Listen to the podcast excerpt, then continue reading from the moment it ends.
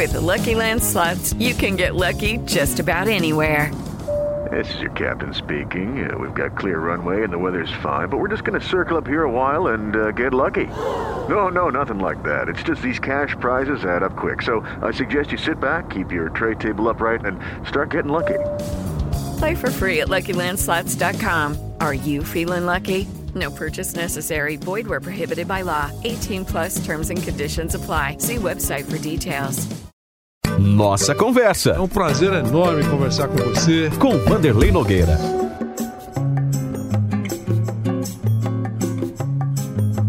Olá, estamos juntos mais uma vez. A nossa conversa hoje é com Antônio Roque Citadini, advogado, presidente do Tribunal de Contas do Estado de São Paulo, conselheiro vitalício do Corinthians, vice-presidente, foi vice-presidente do Corinthians, integrante do CORE, que é o Conselho de Orientação do Corinthians, e faz parte de um grupo que, de, conselheiros que investiga os reais custos da arena em Itaquera.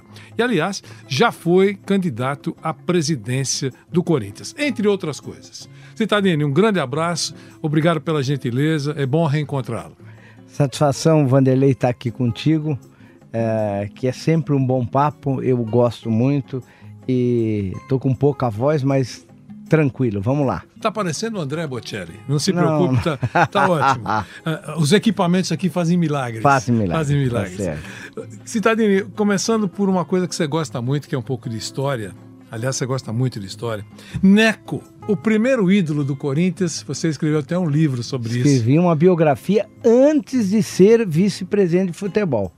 Quer dizer, eu escrevi a biografia, eu, eu era conselheiro, mas eu escrevi antes de ser vice-presidente de futebol. Mas sabe por que, que eu, esqueci, eu escrevi, Vanderlei?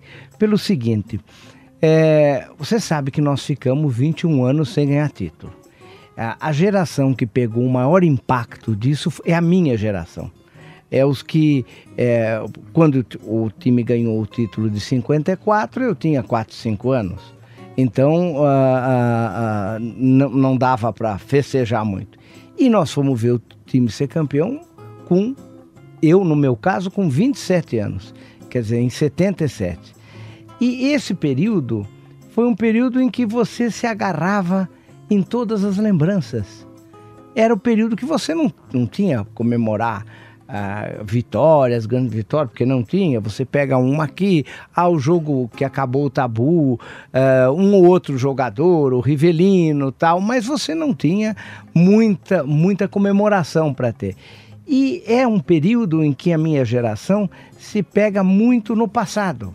No time de 54, que foi a geração de 50, que foi eh, Gilmar, uh, Oreco, aquela geração fantástica que ganhou uh, Baltazar, né? É, que ganhou Luizinho, que eu já cheguei a ver quando estava no fim de carreira. Então era uma coisa assim de, de pegar, se apegar ao passado. E, eu, e todo mundo lá tinha o Neco como o grande nome da, da história rica do Corinthians, que começou em 1910. E ele tem uma história interessante, porque ele só jogou no Corinthians. Ele começou quando o Corinthians começou e, e toda aquela primeira fase até 1930 é ele o que vai e ele é o primeiro grande ídolo que vai para a seleção brasileira e é o primeiro jogador que ajuda a seleção brasileira a ganhar o título de 19, que agora faz 100 anos, né? É, o título de, da, da Sul-Americana, que na época era a maior disputa que tinha, né? Então eu falei o seguinte: olha, o Neco, que nós tanto queremos, não tem um livro sobre ele, não tem nada. E não tinha mesmo, só tinha aquela, aquela homenagem lá no Parque São Jorge, que é uma, uma, uma estátua dele lá, mas nada mais. Então aí falei: não, eu, eu, é obrigação minha sair para pesquisar, correr atrás. E aí você sofre uh, adoidadamente, porque o Brasil tem uma, uma, uma má tradição de ter livros na área de esporte.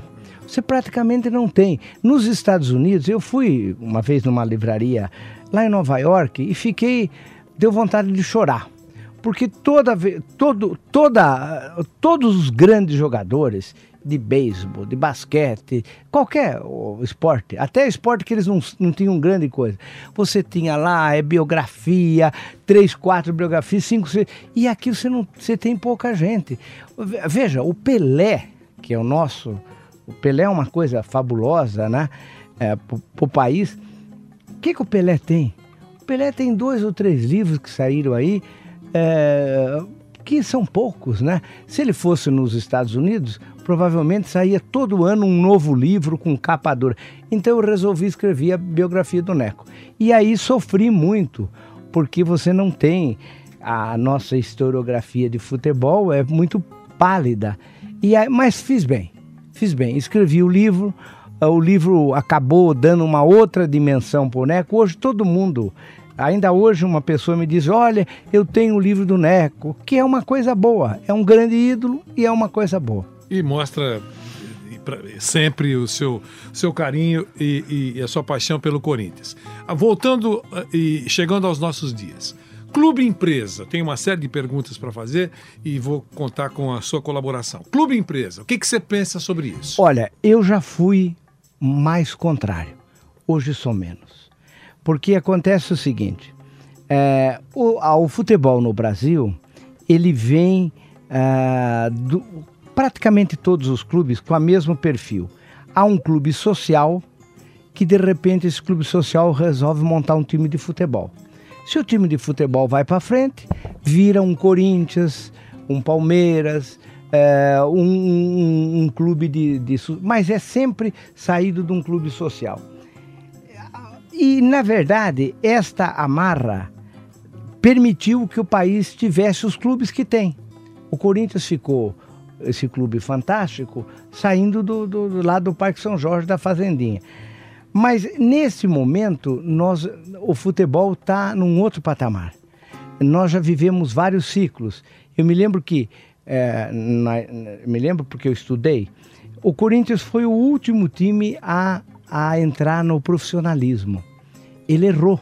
Quando apareceu o profissionalismo, havia uma, uma coisa no Corinthians, é o seguinte, não, nós não queremos jogador que jogue por dinheiro. Ora, isso, enquanto isso o Palmeiras, o, na época palestra, aderiu eh, e foi um período grande. O São Paulo, quando apareceu, já apareceu com uma visão profissional. Aliás, o problema da briga com o paulistano é que o paulistano queria se manter um time dos, dos associados do clube.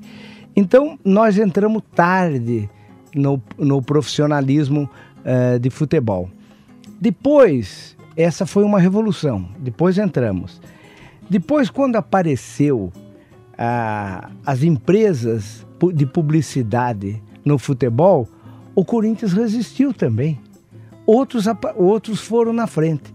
E era uma coisa que, visto hoje, isso aí parece uma, uma, uma loucura. Você falar, eu não quero.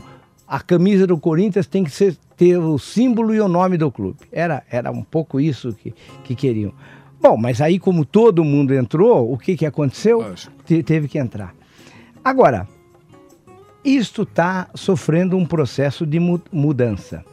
E eu já não sei mais se os clubes sociais é, suportam o profissionalismo e o capitalismo do futebol. Porque o futebol hoje, uh, Vanderlei, você sabe, ele paga salários enormes. E paga por quê? Por uma razão muito simples, porque tem um mercado que sustenta aquilo.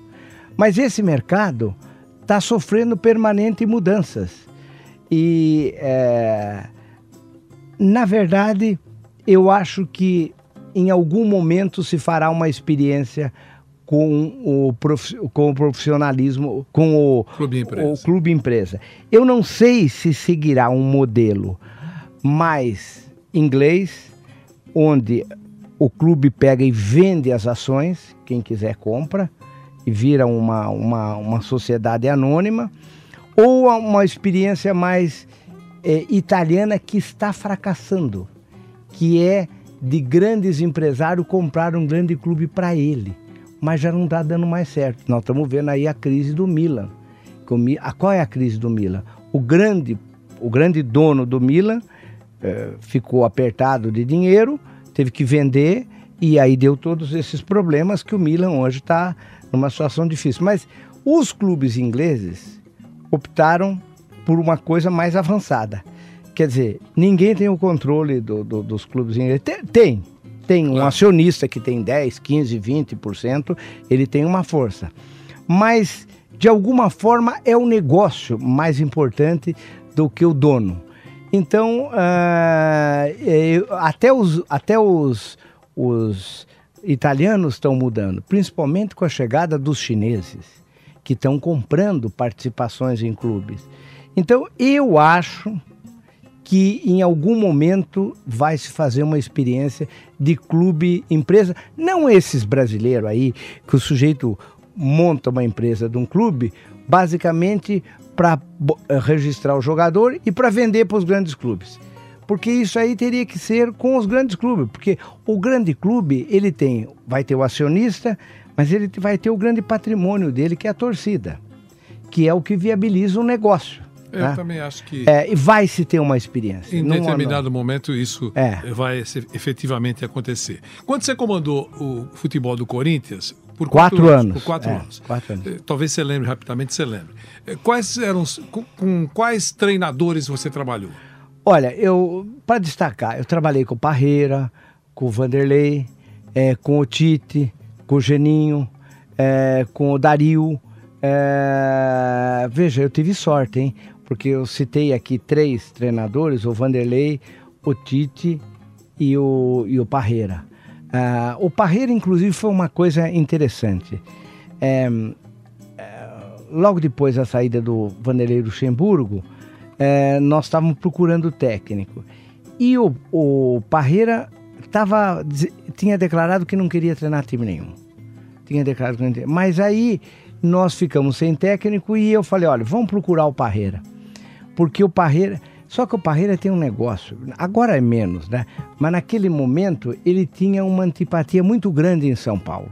A fama dele era aquela retranqueiro, que ele era um, um técnico é, sem criatividade e ele não era bem visto aqui. E ele tinha sido campeão do mundo, veja, nós estamos falando com um técnico campeão do mundo 94, mas que teve uma péssima experiência quando saiu da seleção que ele foi dirigiu o Sevilha e, e ficou lá há poucos meses, saiu.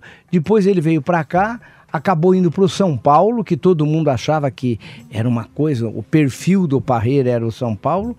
É, e, e, a verdade é o seguinte: nem o perfil do Parreira é o São Paulo, nem o São Paulo é o perfil do Parreira. Ele acabou ficando nem três meses, né?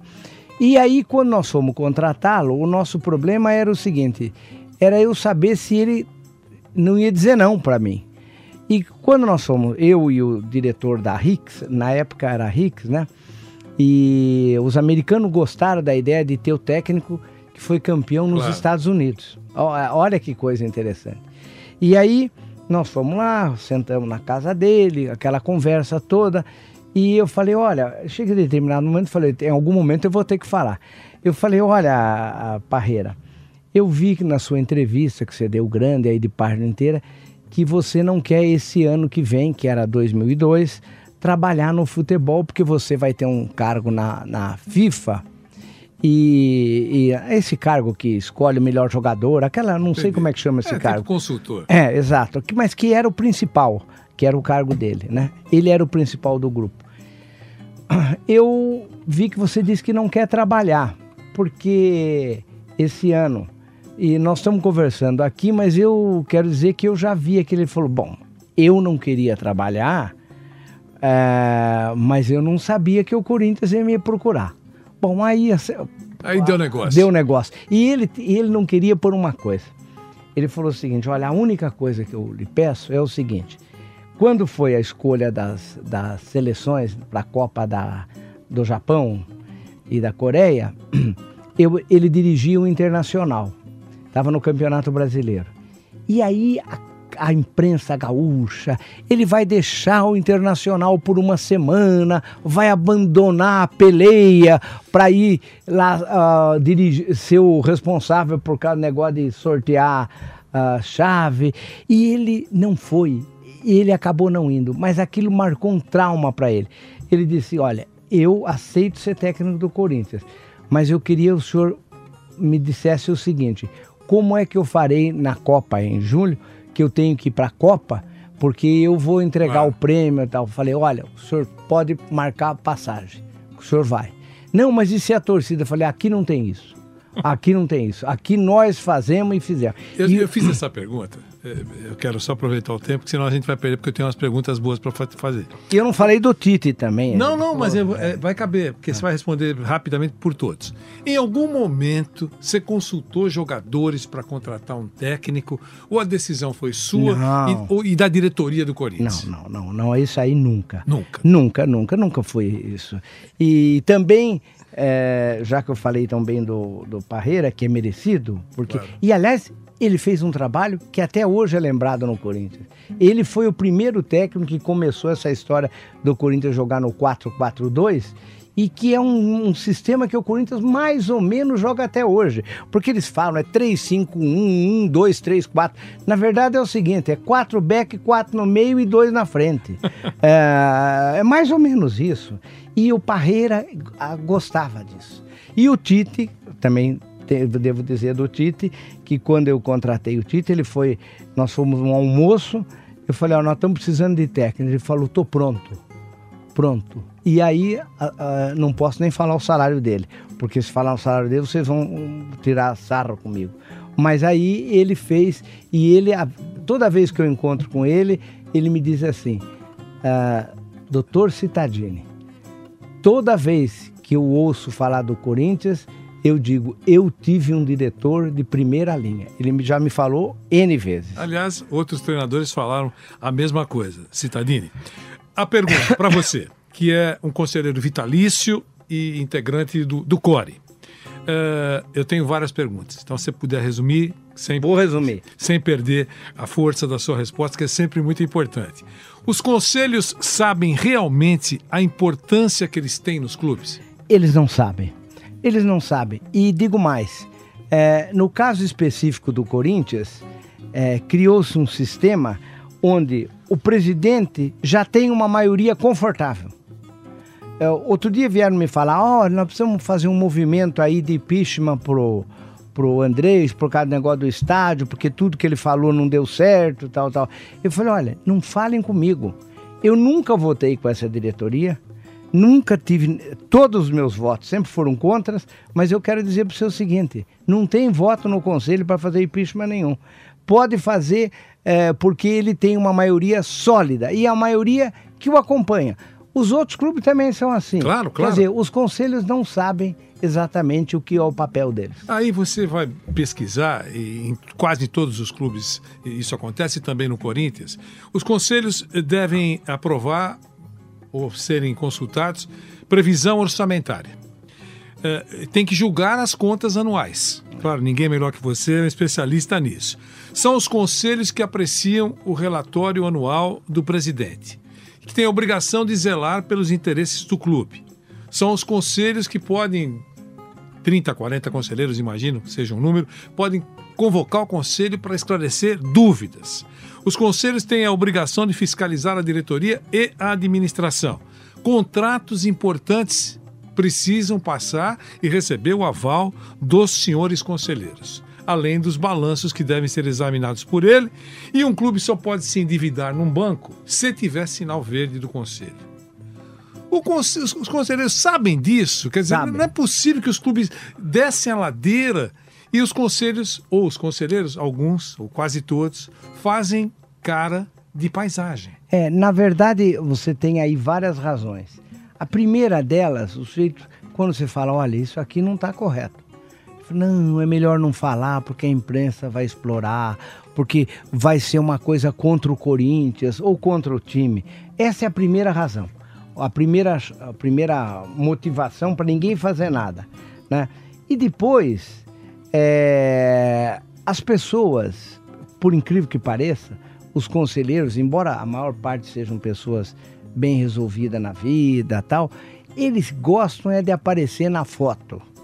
Então, ah, isso daí é uma coisa que é difícil você. Isso eu estou falando de, eu tô falando com todos os clubes. Não, sem É, dúvida. eu não tô, eu não tô ah, dizendo do Corinthians, mas todos. Eles querem é, viajar. Uma das coisas que, eu- uma das dificuldades que eu tive, eu sempre agradeço ao Dualib, porque o Dualib me deu total ah, Autonomia. autonomia. Por exemplo, eu não deixava conselheiro ir na concentração pressionar o time. Quando iam, aparecia um conselheiro lá, não, eu- eu queria dar uma. Eu falei, então dá, dá dica para mim. Eu sou conselheiro, sou diretor.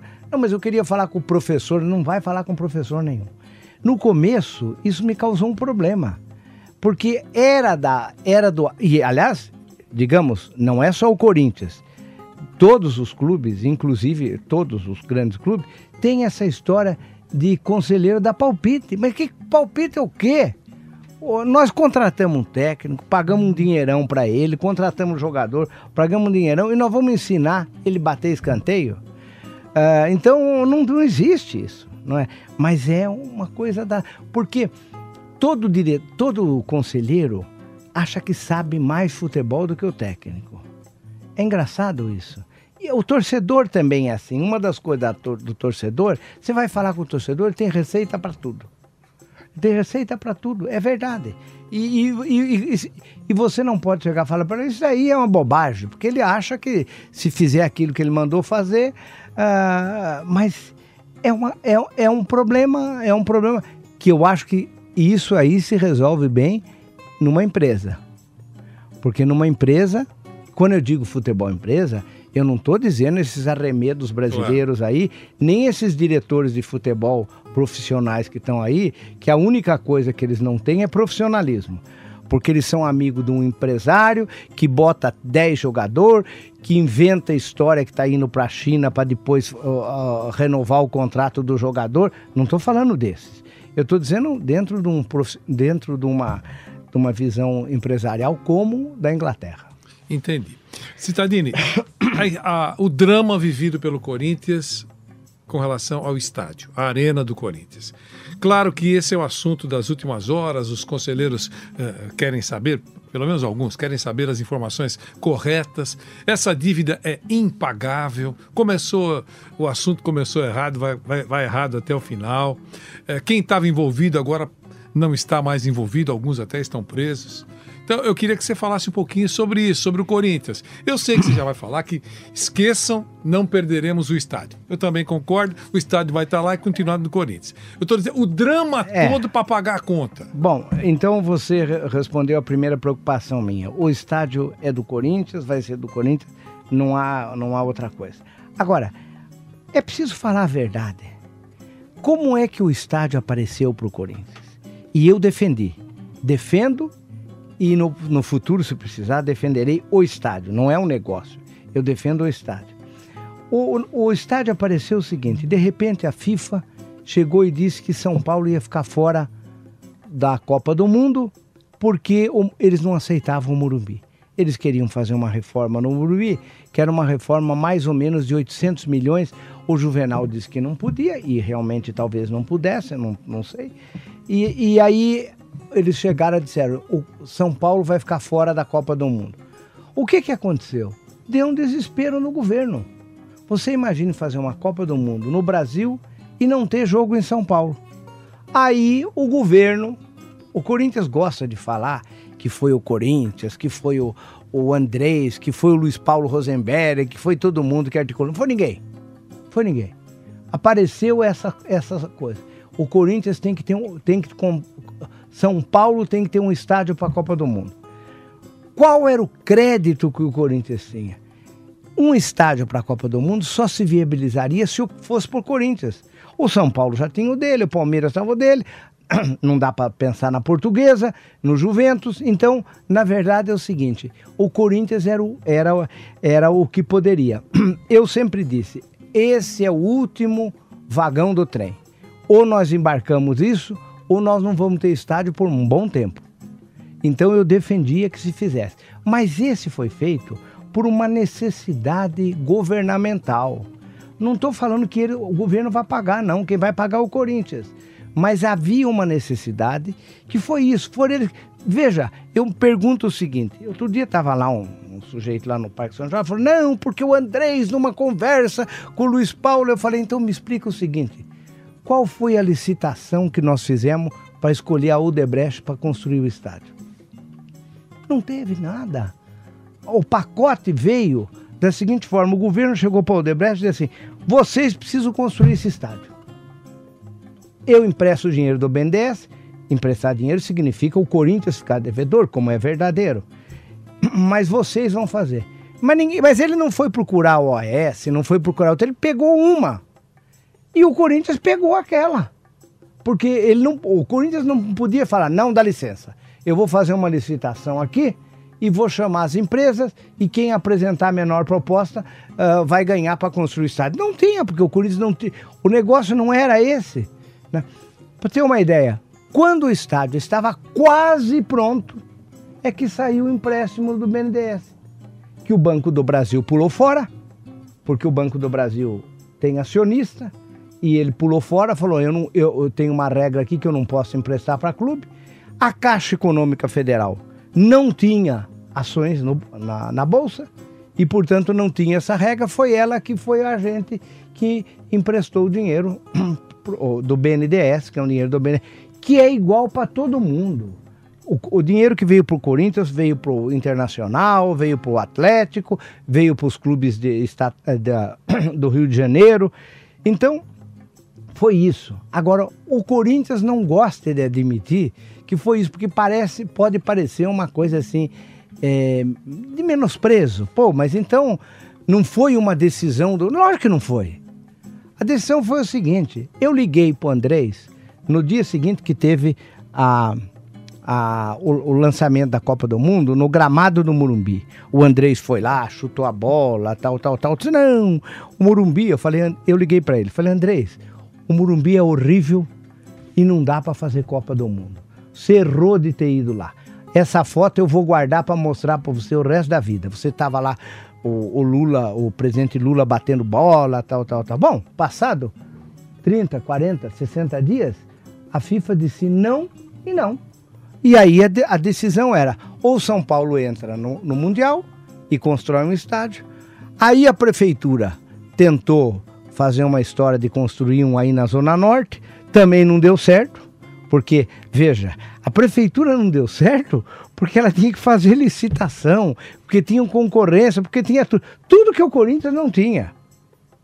Tudo que o Corinthians não tinha. A única coisa que o Corinthians dizia assim, ó, eu não posso passar de 300 milhões.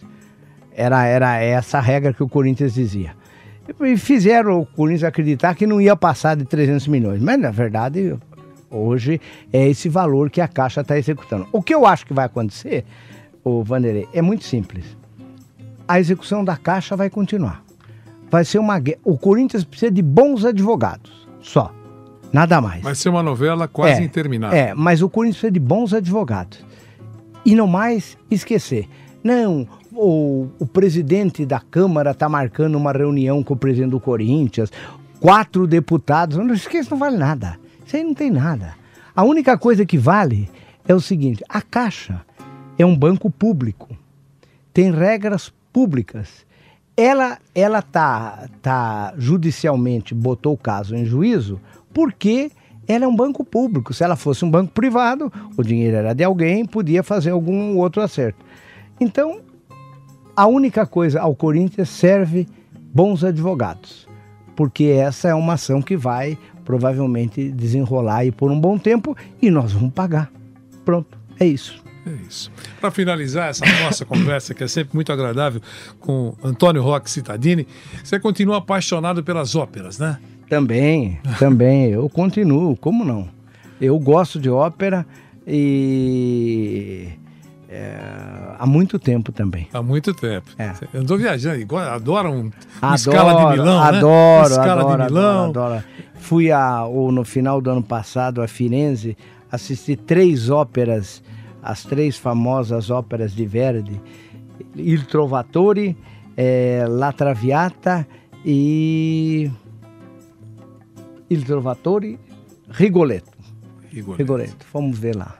Uma Muito, le- beleza. muito legal. Eu sei porque às vezes a gente troca algumas mensagens Troca falando sobre, é. sobre óperas. Sobre ópera. Citadini, foi uma- um prazer grande ter recebê-lo aqui na Jovem Pan. Obrigado por essa, por essa nossa conversa que a gente pode ouvir toda hora, em qualquer lugar, no carro, em casa, agora com o podcast. Nós temos vários aqui na Jovem Pan. É muito legal porque distrai, informa e a gente curte muito. Um grande abraço, obrigado. Muito obrigado. Eu gosto muito de vir aqui com, na Jovem Pan com você ainda mais agora que fica na internet. Um abração com Um abraço. Antônio Roque Citadini. Foi a nossa conversa. Até a próxima. Nossa Conversa, Mais uma vez agradeço a sua presença nessa nossa conversa. com Vanderlei Nogueira.